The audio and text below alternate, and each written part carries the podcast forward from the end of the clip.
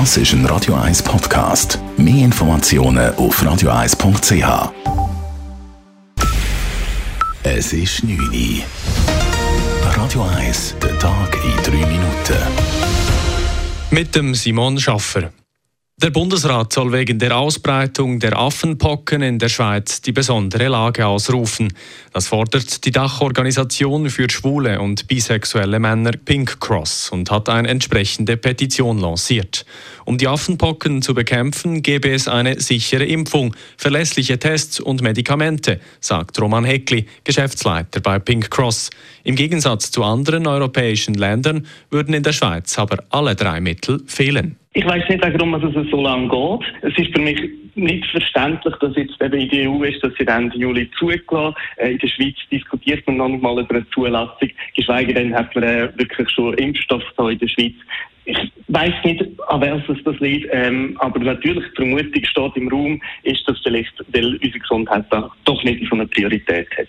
Es sei absolut unverständlich, dass schwule, bisexuelle und queere Männer weiterhin gesundheitlichen Risiken ausgesetzt würden, so Roman Heckli weiter. Auf Anfrage von Radio 1 reagieren mehrere Gesundheitspolitikerinnen eher ablehnend. Die außerordentliche Lage sei nur für richtige Pandemien, sagt etwa SVP-Nationalrätin Therese Schlepfer. Die Forderung ist total übertrieben. Der Bundesrat kann nicht einfach äh, eine besondere Lage ähm, ausrufen, weil da braucht es wirklich eine Pandemie dafür und die Affenpocken ist keine Pandemie. In der Schweiz sind bislang rund 350 Fälle von Affenpocken bekannt. Meist sind Männer, die mit anderen Männern sexuelle Kontakte haben, betroffen. Die Schweiz soll als Schutzmacht der Ukraine in Russland auftreten. Das Außendepartement EDA und die Ukraine haben sich auf eine Vereinbarung geeinigt, nachdem die Schweiz die Ukraine in diplomatischen Angelegenheiten vertreten soll. Seit dem russischen Angriff auf die Ukraine wurde zwischen den beiden Nachbarländern die reguläre Diplomatie auf Eis gelegt. Würde die Schweiz als Schutzmacht auftreten, würde sie etwa für ukrainische Bürgerinnen und Bürger in Russland als konsularische Anlaufstelle dienen. Die russische Botschaft in Bern steht der Absicht, laut dem Tagesanzeiger, jedoch kritisch gegenüber.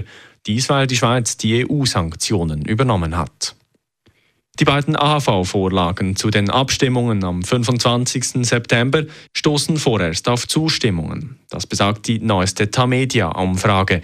Die Zustimmung zur Erhöhung des Rentenalters der Frauen betrug bei den Befragten insgesamt 53 Prozent.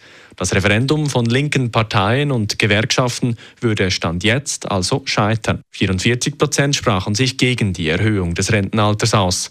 Während nur gerade 36 Prozent der Frauen der Vorlage zustimmen wollen, lag der Ja-Anteil bei den Männern bei 71 Prozent. Eine Erhöhung der Mehrwertsteuer zur Zusatzfinanzierung der AHV würden aktuell 58 Prozent der Stimmbevölkerung befürworten. 38 Prozent sprechen sich dagegen aus. Angenommen würde gemäß Umfrage derzeit auch die Massentierhaltungsinitiative. Abgelehnt würde das Bundesgesetz über die Verrechnungssteuer. Radio 1 Wetter.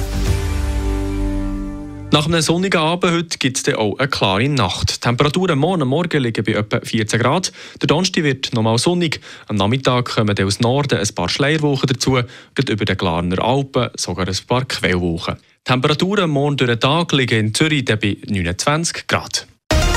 Das war der Tag in drei Minuten.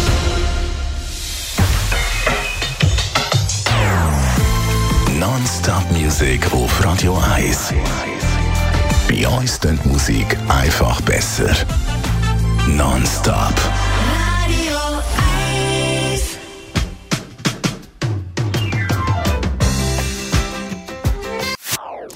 Das ist ein Radio 1 Podcast. Mehr Informationen auf radio1.ch.